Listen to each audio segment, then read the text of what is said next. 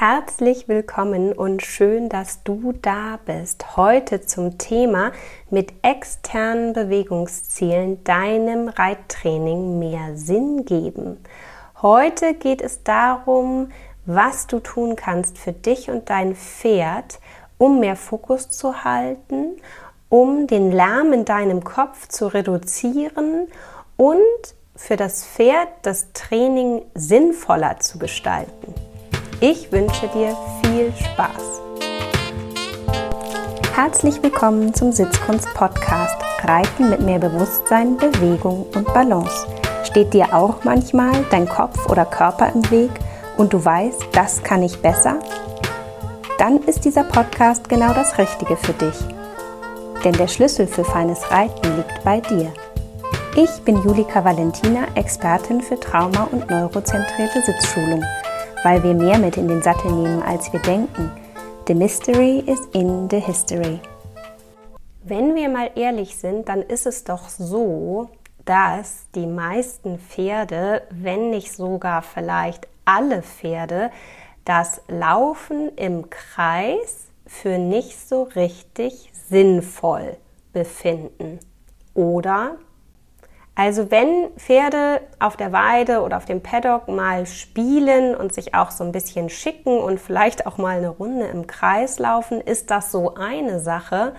Aber ich glaube tatsächlich, aus dem Gehirn heraus eines Pferdes macht es keinen Sinn, Kilometer im Schritt, Trab und Galopp zurückzulegen und sich dabei eigentlich im Kreis zu drehen. Und da komme ich schon zum Kernpunkt der Folge heute, dass eine Sache, die du für dein Pferd tun kannst, um das Training interessanter zu gestalten und dem Training einfach auch mehr Sinn zu geben, ist mit externen Bewegungszielen zu arbeiten. Pferde sind sicherlich unterschiedlich in der Art und Weise, wie sie geritten reagieren, was ihnen Spaß macht, wie sie ansprechbar sind. Ich teile mit dir gerne meine ganz persönliche Erkenntnis, die ich vor vielen Jahren mit der Holsteiner Stute meines Mannes hatte. Die Sembaya ist eine Holsteiner Stute, so richtig aus dem alten Schlag mit ganz, ganz viel Springblut. Und die hatte tatsächlich immer, man könnte vielleicht sagen, ein Motivationsproblem für die Dressurarbeit, aber man konnte fühlen, dass es ihr nicht so richtig gelegen hat. Sicher hat es auch damit zu tun, dass ihr das eine oder andere vielleicht auch schwer gefallen ist, aber man hat so richtig gemerkt, dass es für sie etwas sinnfrei war. Und dabei habe ich Simbaya immer als eine Stute erlebt, die ganz viel für den Reiter machen wollte, die letztendlich so eine ganz schöne, hm, vielleicht kann man sagen, Arbeitseinstellung hatte, aber die immer on the job war. Wenn sie wusste, worum es ging, dann dann wollte sie auch dabei sein und das richtig machen und, ähm, und war interessiert daran, dass man eine gute Zeit hat zusammen. Das Spannende war, ähm, dass ich dann angefangen habe, mit ihr etwas zu springen und das Pferd wirklich ein anderes war. Also in dem Moment, wo sie einen Sprung vor sich gesehen hat, war dieses Pferd ein anderes Pferd. Und nicht nur in der Art und Weise, wie sie dann wirklich Lust hatte auf den Sprung und da auch hingezogen hat, sondern sie war tatsächlich viel aufmerksamer auch zwischen den Sprüngen, ähm, schon beim Warmreiten. Die Ohren waren ganz anders präsent, die Augen, der gesamte Organismus hat im Prinzip gesagt, ach so, ja klar, jetzt ist mir klar, was wir hier tun, was hier der Job ist. Und interessanterweise, auch nicht wirklich überraschend, aber damals für mich doch irgendwie erkenntnisreich, dass ihr das dann wiederum auch ganz viel Sicherheit gegeben hat. Weil auf eine Art könnte man ja auch sagen, ist das das Einfache am Springreiten, dass es so klar ist, was die Aufgabe ist. Und dann kommt es vielleicht ein bisschen darauf an, wie man Springreiten definiert für sich, inwieweit man das Pferd zum Sprung hin begleitet oder inwieweit man das Pferd mehr alleine machen lässt. Da führen bestimmt viele Wege nach Rom. Mm, ich habe für mich immer gemerkt, dass ich im klassischen Stangenparcours etwas mehr helfe und hinreite und in der Vielseitigkeit tatsächlich aber dem Pferd mehr überlasse, ähm, sodass ich ja beides in meinem Leben kennengelernt habe und auch lieben gelernt habe. Und aus dieser Erfahrung heraus zu spüren, wie wirklich die innere Motivation sich auf den Körper ausgewirkt hat bei Simbaya, möchte ich heute über das Thema externe Bewegungsziele sprechen. Denn ich glaube, manchmal können wir das Reiten für unser Pferd einfach einfacher machen und freudiger und sinnvoller. Und so geht es uns ja auch, dass wenn wir was sinnvoll finden, geht uns das viel leichter von der Hand, als wenn wir das Gefühl haben, wir machen was, aber wir erkennen nicht so richtig den Sinn. Kannst du das fühlen in deinem Körper, was das für einen Unterschied macht, ob du den Sinn erkennst in deinem Tun? Und ich glaube, so geht es den Pferden auch und zumindest habe ich bei Simbaya und mir gemerkt, dass es einen großen, großen Unterschied gemacht hat. Und ich habe dann irgendwann auch wirklich aufgehört, sie klassisch dressurmäßig zu arbeiten, sondern habe versucht, das aufzulockern mit externen Bewegungszielen. Und externe Bewegungsziele können für mich Hütchen sein, externe Bewegungsziele können für mich aber auch Stangen sein, einzelne Stangen oder auch Kombinationen von Stangen. Das kann auch ein kleines Cavaletti sein. Das kann ein Fass sein, um, um das ich eine Wolte reiten kann oder einen Seitengang. Letztendlich kann es auch eine Gasse sein. Es kann auch einfach ein Baum sein oder ein Stein. Möglichst vielleicht etwas, was das Pferd als externes Bewegungsziel auch erkennt. Und dann führt das, glaube ich, nicht nur dazu, dass das Pferd mehr Fokus hat, weil es irgendwie so eine Idee hat, wo es hingeht und warum es vielleicht auch Sinn macht, sich dahin zu bewegen, weil es tatsächlich ein Ziel gibt, an dem man ankommen kann, sondern ich glaube, es macht ganz viel auch mit uns als Reitern im Sinne auch des, des Fokus weil wenn wir mit externen Bewegungszielen reiten, müssen wir ein bisschen mehr zum Punkt reiten. Wir müssen auch überlegen, welche Linienführung reiten wir, wie kommen wir gut zum Ziel und wie wollen wir da auch hinkommen. Das heißt, unser Fokus ist geschärft. Vermutlich ist auch dann unsere Hilfengebung etwas konkreter, etwas klarer.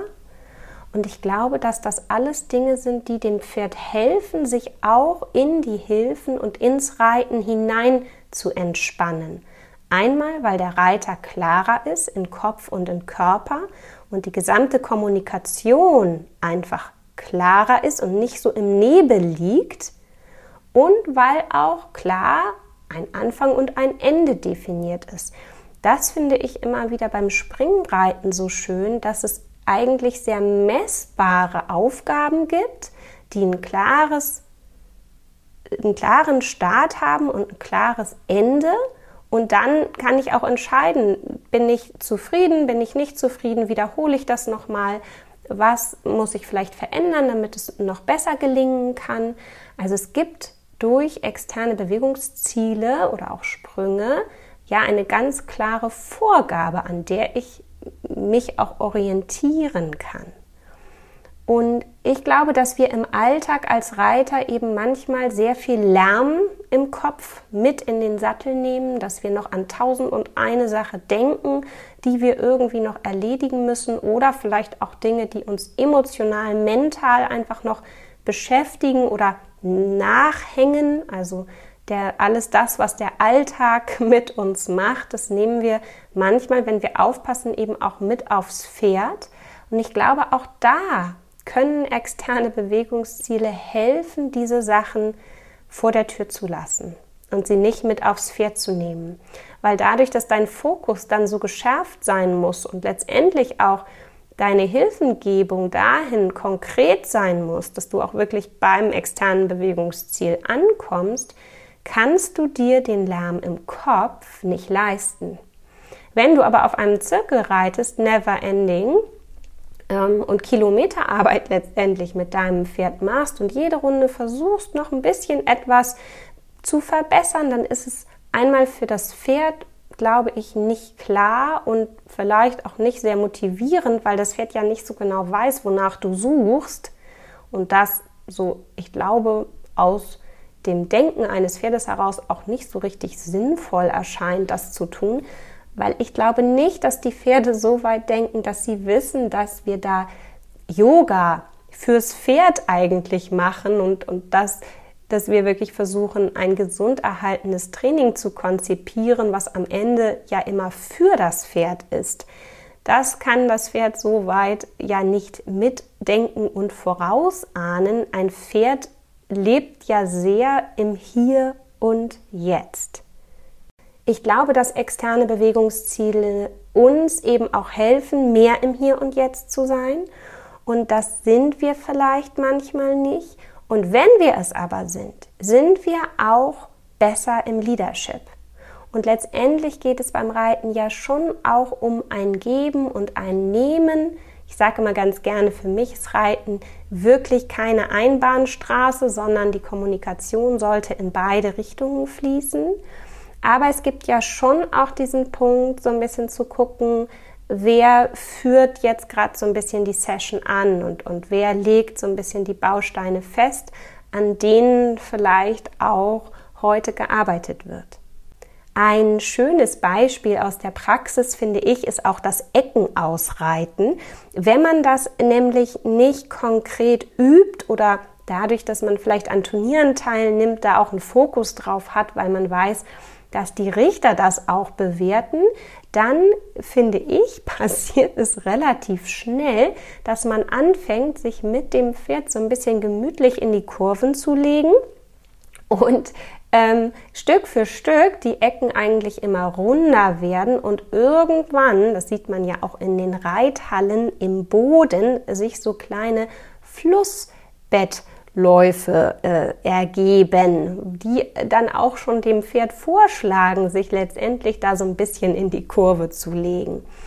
Und ich glaube, das ist so ein bisschen eine Verwaschung, die da passiert, dass einfach ähm, ja alles so ein bisschen unklar wird, keiner so richtig Führung übernimmt und dann folgt man so ein bisschen der Linienführung, die vielleicht da so am sanftesten irgendwie durch die Ecke durchführt. Und da lade ich dich mal dazu ein, mit Hütchen in den Ecken die Aufgabe zu verändern. Und dann wirst du merken, dass das am Anfang durchaus für Irritation sorgen kann, wenn du plötzlich so richtig mal die Ecken ausreitest. Und dass du auch merkst, dass schon am Ende der langen Seite, dann, wenn die Linie tatsächlich noch eine ganze Weile geradeaus geht, dein Pferd schon anfängt, vermutlich in der Schulter schief zu werden oder auch in der Anlehnung im Genick und schon so dieses sich in die Kurve legen vorbereitet. Also tatsächlich zurück, back to the roots, Hütchen in die Ecke und mal überprüfen, ob du und dein Pferd wirklich am Ende der langen Seite frei entscheiden könnt, wie ihr da euch durch die Ecke durchbewegt. Und eine schöne Übung aus dem Horsemanship an der Stelle finde ich auch tatsächlich mal ähm, Corner to Corner zu reiten, also von Ecke zu Ecke und tatsächlich mal in jeder Ecke eine Pause zu machen. Wenn du nämlich merkst bei der Hütchenaufgabe, dass dein Pferd tendenziell sich gerne in die Kurve legen möchte und von der Ecke gar nicht magnetisch angezogen wird und wirklich gar keine innere Motivation hat, irgendwie geradeaus in diese Ecke zu gehen, dann kannst du für ein paar Runden mal in jede Ecke reinreiten und dort eine kurze Pause machen, sodass das Pferd es interessanter findet, auch sich von den Ecken anziehen zu lassen. Das könnte deine Hütchenaufgabe deutlich erleichtern, probiert das doch einfach mal aus. Die Freiheit, die daraus entsteht, ist wunder, wunderbar und auch letztendlich der Effekt auf die gerade Richtung deines Pferdes, auf die Linienführung, auch auf die Aufmerksamkeit und im Zweifel habt ihr einfach mehr Spaß und das Pferd hat mehr innere Motivation, auch mitzuarbeiten. Und ein Leitsatz meines Reitens ist ja Wiederholung ohne Wiederholung. Also so schlau zu reiten, dass ich Dinge übe, an Puzzleteilen arbeite, ohne die eigentliche Lektion, die ich verbessern will, immer und immer zu wiederholen. Und in diesem Sinne könntest du auch einmal über externe Bewegungsziele nachdenken, denn durch eine Gasse zu gehen oder über eine Stange oder mehrere Stangen oder im Slalom um Hütchen oder eben um Hütchen durch die Ecke, das sind ja alles Dinge, die konkrete Puzzleteile deines Pferdes verbessern werden. Vielleicht im Slalom ist es die Schulterbeweglichkeit. Vielleicht ist es im Eckenausreiten die gerade Richtung und auch die Aktivität der Hinterhand, die ganz anders sich setzen muss, wenn du anfängst, die Ecken zu reiten. Es gibt also ganz, ganz viele Punkte, die du mit dieser Auflockerung verbessern kannst. Lass also los vom klassischen Dressurreiten. Ich glaube, wir rutschen da alle immer wieder rein, dass wir irgendwie Runde um Runde versuchen, es noch ein bisschen besser zu machen und uns was einfallen zu lassen. Aber sei mutig und bau dir einfach mal so einen kleinen Bewegungsparcours auf und du wirst merken, wie stark die Bewegungskompetenz deines Pferdes gefordert ist und gleichzeitig aber die intrinsische Motivation steigt, weil das Pferd in den Aufgaben mehr Sinn erkennt.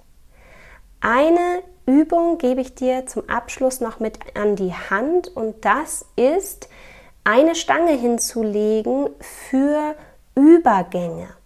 Und zwar geht es darum, tatsächlich dann den Übergang ein paar Meter vor einer Stange zu reiten, um dem Pferd dann zu sagen, guck mal, jetzt geht es aber ja noch über die Stange.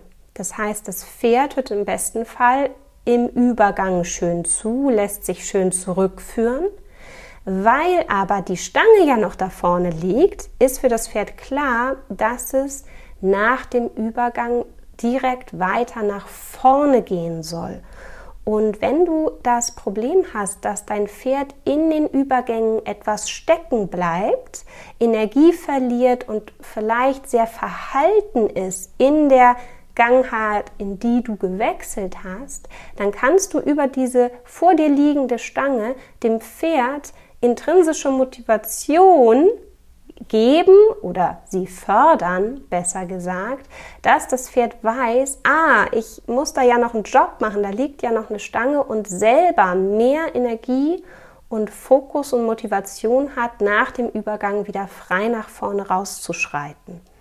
Das hat bei mir schon mit vielen, vielen Pferden sehr gut funktioniert. Immer dann, wenn die Übergänge noch nicht so ganz flüssig nach vorne angelegt waren. Und es wird auch dir helfen, den Fokus ins Weiterreiten nach vorne mehr zu halten. Ich bin gespannt, wie es dir mit diesen Tipps und Impulsen geht. Schreib mir gerne mal eine Rückmeldung und ich wünsche dir ganz viel Spaß und spannende Erkenntnisse bei der Umsetzung. Und wenn du Lust hast, dann behalte doch schon mal meine Facebook-Seite im Blick, denn es wird ganz bald eine Facebook-Gruppe geben für alle meine Podcast-Hörer und Hörerinnen. Und damit du nicht verpasst, wenn es losgeht, abonniere meinen Newsletter. Den Link, den setze ich dir hier nochmal in die Kommentare. Ja, und behalte mich einfach bei Facebook im Auge. Ich freue mich auf dich. Bis ganz bald. Deine Julika.